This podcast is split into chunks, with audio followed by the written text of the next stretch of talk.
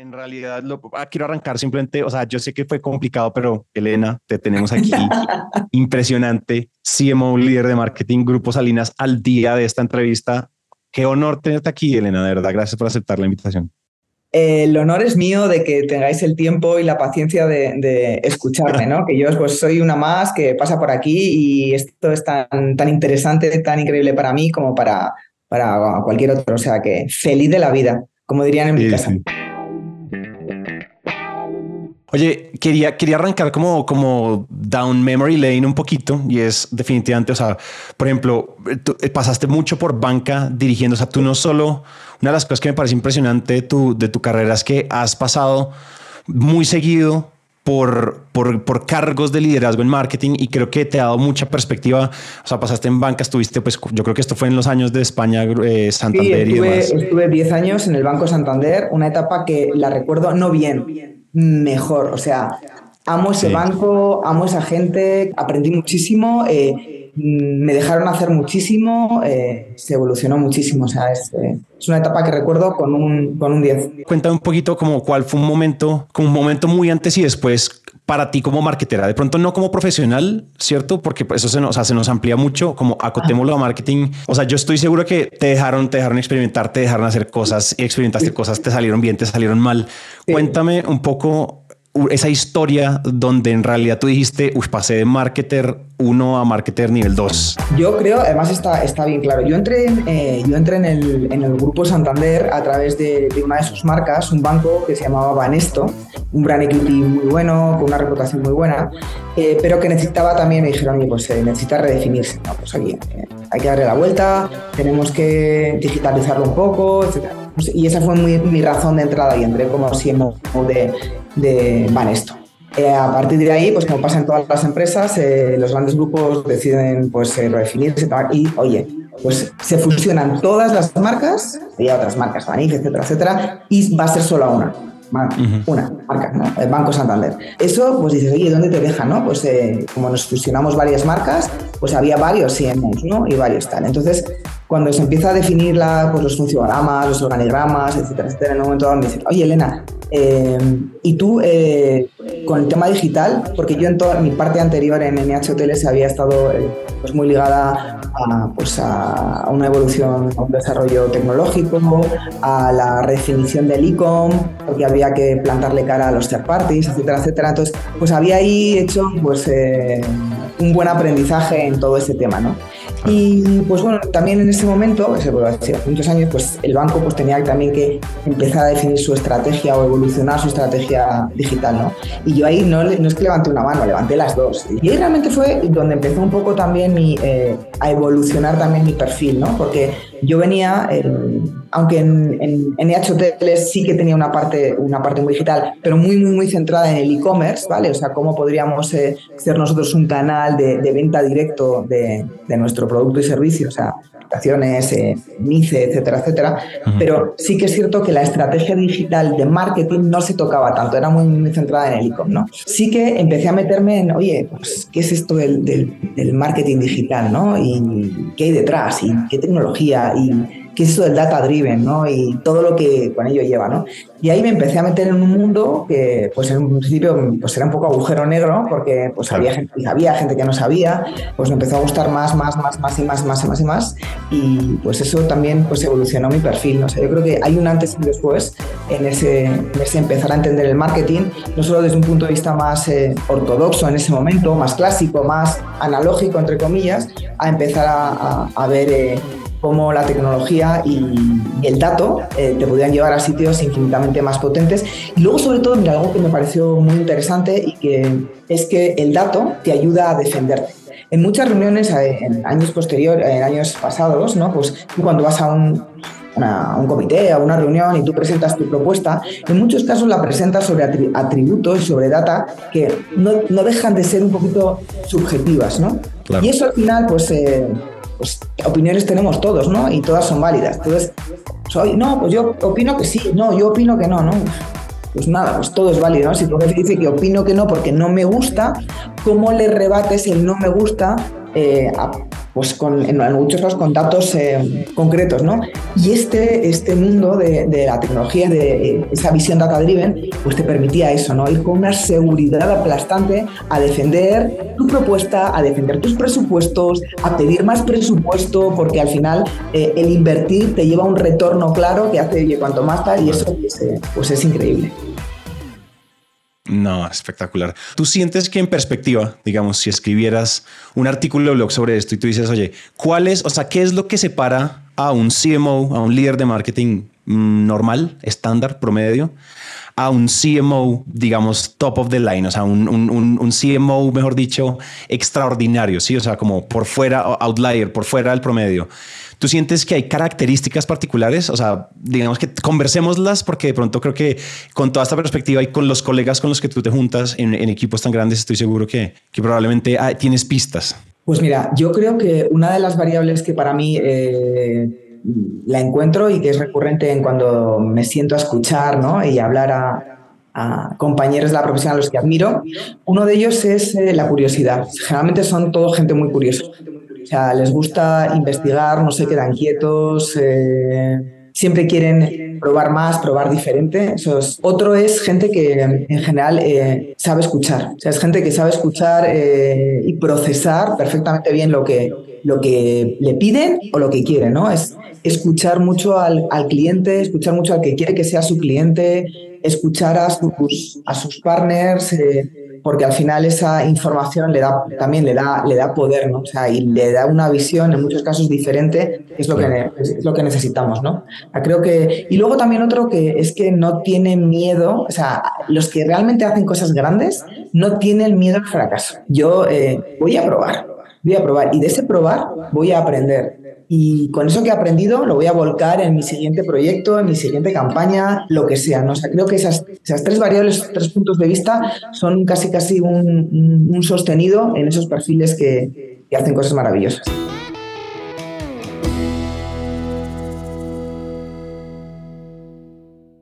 Uno cómo operacionaliza o sea, a ese nivel, o sea, con, con ese nivel de riesgo, ¿verdad? Porque finalmente sobre tus hombros cae un riesgo grandísimo. Uno cómo operacionaliza como ese, o sea, primero, cómo operacionaliza uno la curiosidad y cómo operacionaliza uno el no tengo miedo, me arriesgo. Es decir, cómo lo bajas a, táctica, porque finalmente uno, yo, yo, puedo decir, soy una persona curiosa, pero eso cómo se ve ¿Cómo, ¿Cómo, eso impacta en operación al, al, al, negocio, al equipo, a tu, a tu cargo y a tu día a día? Esa curiosidad tiene que ver con una eh, redefinición de tus capacidades y tu, de, tu conocimiento. si tú no haces eso, es imposible que luego tú o sea, lo, lo lleves a la operación y lo lleves al equipo. Eso es lo primero que tienes que saber. Tienes que estar al día lo que está pasando ahí fuera, para luego poder implementarlo tú en tus objetivos, en tus campañas, en, en, la redefinición de tus equipos, eh, lo que sea. ¿no? Ese, ese enfrentarte al reto es, eh, creo que tiene que ver un poco con lo que te decía antes, ¿no? Eh, con algo que ahora tenemos que igual hace 20 años no existía, toda esa tecnología y toda esa visión data-driven. ¿no? O sea, si tú tienes datos, porque tú has escuchado, y cuando digo dato, es dato cuantitativo y dato cualitativo, incluso eh, dato de comportamiento. O sea, todos esos datos te ayudan a entender qué es lo que tienes ahí, a defender tu propuesta. O sea, riesgo va a haber, ¿no? Mayor o menor. Pero si tú tienes datos, te avalan o te protegen o minimizan ese riesgo, pues eh, no te libran de él, ¿no? Pero te ayudan a evolucionar mejor, a defenderte mejor, a, llegar, a llegar mejor a donde quieres llegar. Te aseguran que vas a llegar donde quieres llegar y tener, yo que sé, esos niveles de conversión, eh, yo que sé, eh, de brand equity, lo que queramos, lo que queramos conseguir, no. Pero sí que te, eh, te, marcan un poquito más el camino. O sea, para mí el, el dato de mercado, de cliente, de futuro cliente, de benchmark, de comparativa de, de, productos, lo que sea, dependiendo del, del, perfil con que lo estés mirando, todo eso minimiza esa sensación de riesgo. Sí, hay que lanzarse porque si uno no se lanza, uno no sabe, la temperatura de la piscina solo se sabe si uno, mete, si uno se mete a la piscina. Oye, te quería preguntar, hay algo, hay algo que me da mucha curiosidad y que estaba pensando en preguntarte justo cuando, cuando estaba viendo tu perfil y demás. Cuando uno hace marketing para la holding, o sea, para la, mar, para la marca grupo, ¿cierto? Creo que los KPIs, o sea, es decir, no sé, o sea, ustedes no son, ustedes no están en el negocio o si están en el negocio y, y cuáles un poco como los, los, challenges que tienen ahorita, lo que te está quitando el sueño haciendo marketing para el grupo, porque yo uno, digamos que si uno habla con cada una de las marcas del grupo, pues ellos van a tener que vender más, tienen leads, ventas, estos B2C, estos B2B. Sí, no, tiene, no tiene nada que ver los objetivos que tiene, por ejemplo, el banco, que tiene Banco Arteca, que los que tiene Electra, que los que puede tener eh, una marca como Itálica, etcétera, etcétera, ¿no? Eh, se construye la marca de diferente manera, los, eh, los objetivos eh, de cara a, yo qué sé, a crédito, a... Claro a, cuentas, a, ahorro, a inversiones, que no, no tiene nada que ver, ¿no? Pero cuando tú me preguntabas, dices, oye, ¿qué es, ¿cómo construyes ese, ese, paraguas, que en este caso es Grupo Salinas o Grupo Electra? Yo creo que lo más importante en este sentido, porque al final, por supuestísimo, es un, es un grupo que, que tiene unos objetivos, que tiene, que tiene un PNL, eh, eh, que tiene unos stakeholders, eh, etcétera, etcétera, y todos nos debemos a eso, ¿no? Porque al final... Eso pues, hace que la, que la máquina siga, siga avanzando. ¿no? Pero para mí lo más, más, más, más importante de todo es que, eh, y por lo que yo creo que estamos trabajando, es por el propósito del grupo, que es lo que justifica, da credibilidad y confianza a luego todas las propuestas que tangibilizan luego esas propuestas más tácticas que tienen que ver con vender cosas concretas. Y este, este propósito dentro del grupo es la prosperidad incluyente, que me parece que es maravillosa y que realmente tangibiliza eh, luego todo lo que hacemos. ¿Cómo cuando tú dices la visión es prosperidad incluyente? ¿Cómo se, ¿Cómo se pega esa la visión? ¿Cómo cierras tú la brecha entre la visión del, no sé, del grupo y tu qué hacer de marketing con un equipo de 200 personas? Además, decir, ustedes, ¿qué hacen todos los días para que esa brecha se cierre y no sea simplemente eh, que en la página web ponemos prosperidad incluyente y se acabó. Te lo digo, te lo digo con, con, el ejemplo más claro. ¿eh? Hay, hay, hay, millones, pero por ejemplo, el ejemplo más claro es el crédito. Ah, ok, pero entonces tú también trabajas con las, con las marcas. Claro, o sea, yo trabajo, o sea. Ah, qué impresión. No, con razón tienes la agenda que tienes baja, baja todo, o sea, baja todo. Por eso decía, digo, uno de, de, uno de los, de los muchos tasks que tiene, que tiene el grupo, pero uno de los que es importantísimo porque es transversal, es, es el crédito, ¿no? O sea, y ese crédito es un, es un, es un producto, un servicio, como queramos llamarlo, que tangibiliza esa, ese propósito, esa, prosperidad sí. incluyente. ¿Por qué? Porque nosotros al dirigirnos a esa, a esa vamos a llamarle, es, ese CD, es, es bueno decir, es gente que, que se enfrenta al día a día, al sentido del día, lo que te he dicho, ¿no? De forma diferente. Sí, el crédito es parte importante de ese día a día, ¿no? Porque si tú no tienes, si tú no eres un alguien que tiene una nómina, ¿no?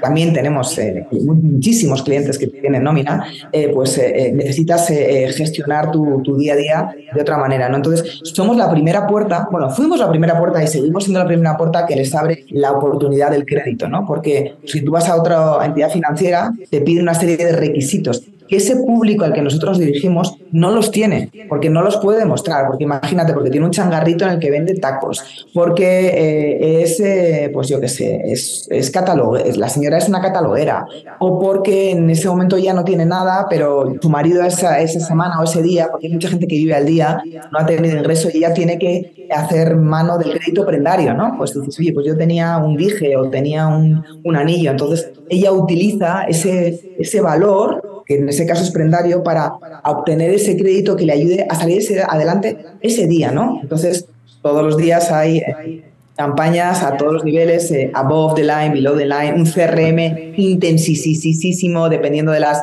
de las miles de audiencias a las que nos dirigimos a través de nuestra arquitectura, de nuestra plataforma digital, ¿no? Tengo mucha curiosidad porque estamos hablando de cómo marketear y venderle y agregarle valor a la, digamos, a la mal llamada base de la pirámide, al comienzo de la, digamos, base, base económica, socioeconómica.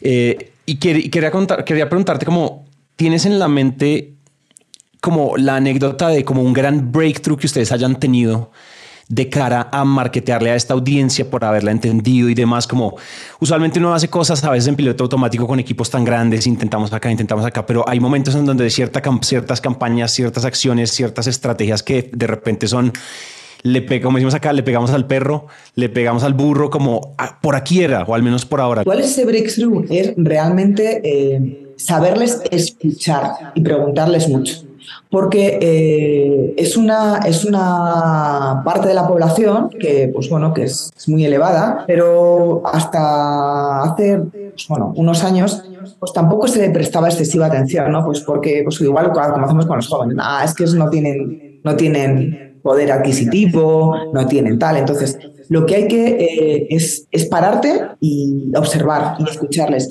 porque eh, muchas veces, o por lo menos a mí me pasaba, que estás muy acostumbrado en muchos de los mercados en los que he estado a dirigirte o a empatizar o a posicionar productos o servicios que están dirigidos a gente como tú.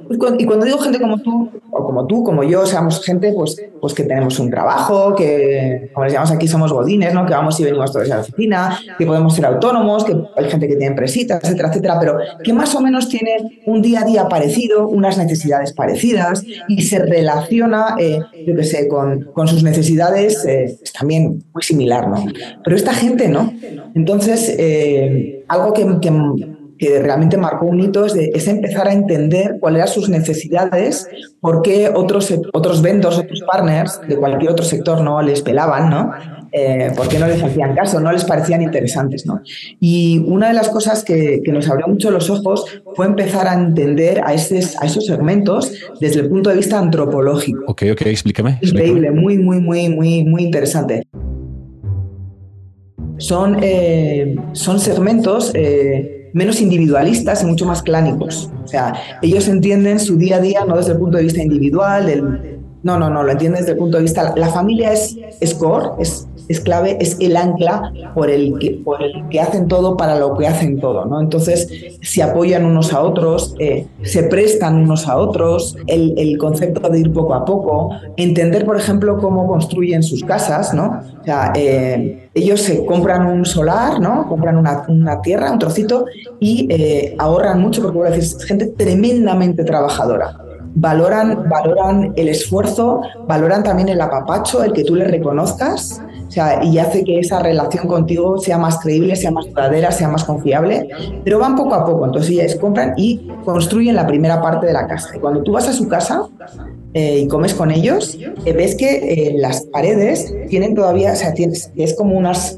unos barras de hierro, ¿no? Las paredes que salen y tienen su casa perfectamente, o sea, puesta, ¿eh? Sofás, una, una pantalla gigante. Te hace entender cómo entienden, o sea, cómo, cómo se relacionan entre, entre ellos, cómo cómo gestionan, yo qué sé, lo que le llaman las tandas, ¿no? Pues las tandas es que pues, uno presta al otro, al otro, es como hacen pequeñitos, pequeñitos bancos para el préstamo y porque, toda esa visión eh, de comportamiento, toda, toda, esa, toda esa visión eh, antropológica es, es muy, muy, muy importante, ¿no?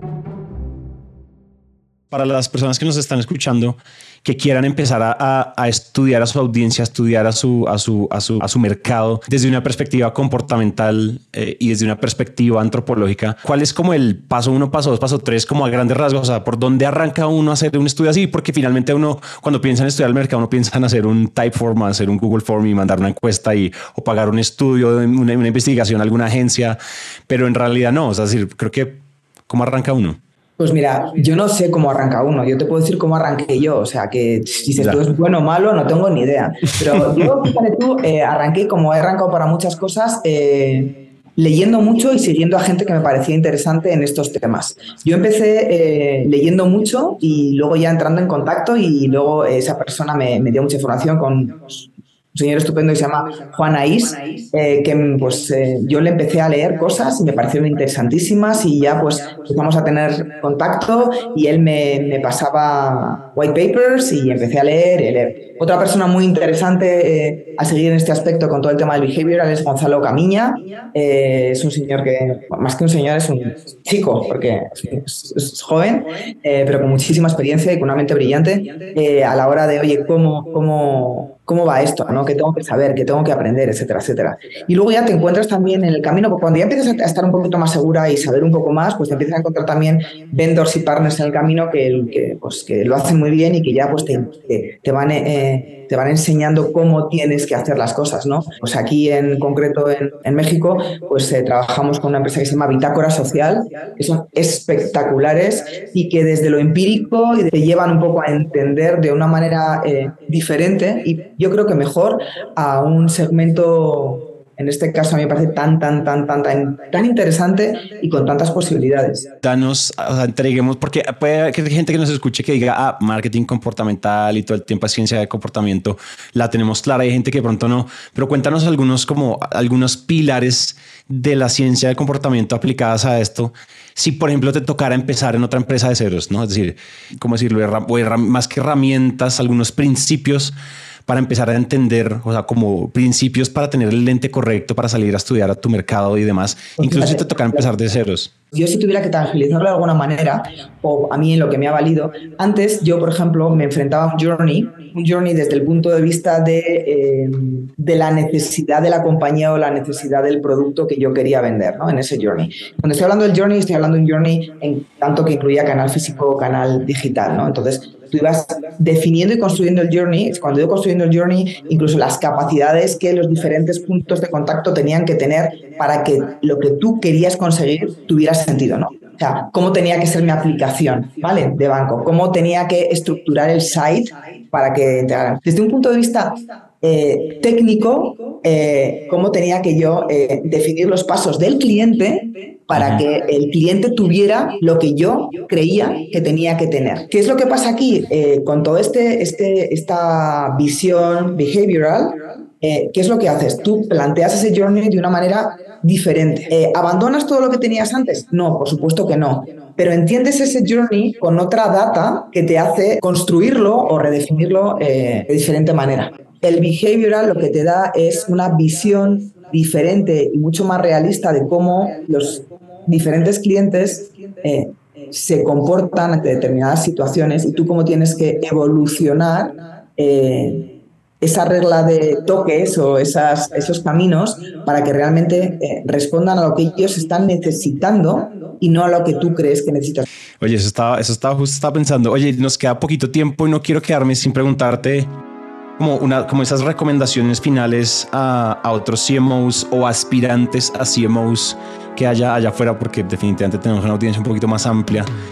Y, yo creo que todos estarían babeando por preguntarte, bueno, ¿cuál es, cuál es un consejo para, para sacarla del estadio como líder de marketing, sobre todo en estadios tan grandes como el que juegas tú? Algo que eh, yo diría que preocuparnos todos es que eh, cambiar es avanzar, o sea, que no le tengan miedo al cambio. Al cambio... Eh, de ningún tipo. O sea, eh, el cambio en el, en el, día a día que tienen ellos, en el cómo están enfrentando las necesidades de su negocio, las necesidades de sus marcas. Eh, si está bien, vale, está bien, pero que vayan probando cosas porque puede que esté bien, pero puede, puede mejorar. Entonces, que se, que se dejen un pequeño, grande o mediano eh, margen para el cambio, porque si no cambias, no avanzas y no aprendes y al final eh, te termina adelantando eh, por izquierda y por derecha. O sea, eso creo que es parte del día a día, ese, ese mindset de, iteración continua tiene que estar. Tiene que estar.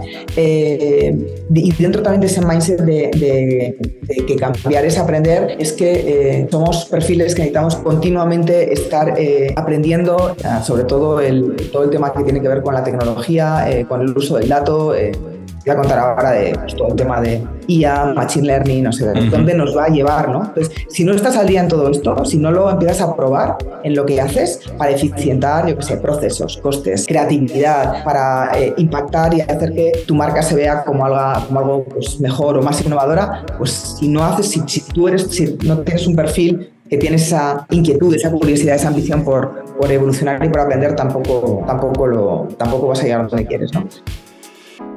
Muy poderoso, muy poderoso, Elena. Es, cierre, pum, broche de oro, broche de oro al episodio, broche de oro al episodio. Me gustaría que, que quedarnos más largo, pero no, no nos va a dar el tiempo. Pero bueno, hasta aquí llega esta entrevista. Oye, de verdad, muchísimas gracias, estuvo espectacular. No sé si el tiene sentido o no tiene sentido. Me imagino que para algunos sí, para otros no. y yo creo que de eso se trata, ¿no? Que al que le pega lo aplica y al que no le pega lo descarta. Yo creo que también de eso se trata como consumir contenido en Internet. Pero fíjate tú, yo, sí, esto es un, esto es un podcast de, de CMOs para CMOs, creo eh, que, y ahí lo digo, pero de corazón, creo que tenemos una suerte increíble de trabajar en lo que trabajamos, de tener la posición que tenemos, eh, porque nos permite estar en contacto con, con, todo, con las personas, estamos en contacto con, lo, con, con la emoción, con, con, el, con el dato, con, tenemos, el, tenemos poder en nuestras manos, tenemos poder de cambiar cosas, tenemos poder de crear cosas. Eh, y eso es, no todos los trabajos lo tienen, o sea, eh, y me parece que es increíblemente bueno eh, porque tenemos el, el, el, poder, el, poder, de hacer que las cosas se muevan ¿no? y que la gente eh, se ilusione con lo que les hemos puesto encima de la mesa o lo, que les hemos llevado a... Tenemos el poder de cambiar vidas. Que suena igual hasta prepotente, ¿no? Pero creo que... Creo que sí que lo tenemos. 100%, 100%. Oye, de verdad, muchísimas gracias. Gracias a vosotros y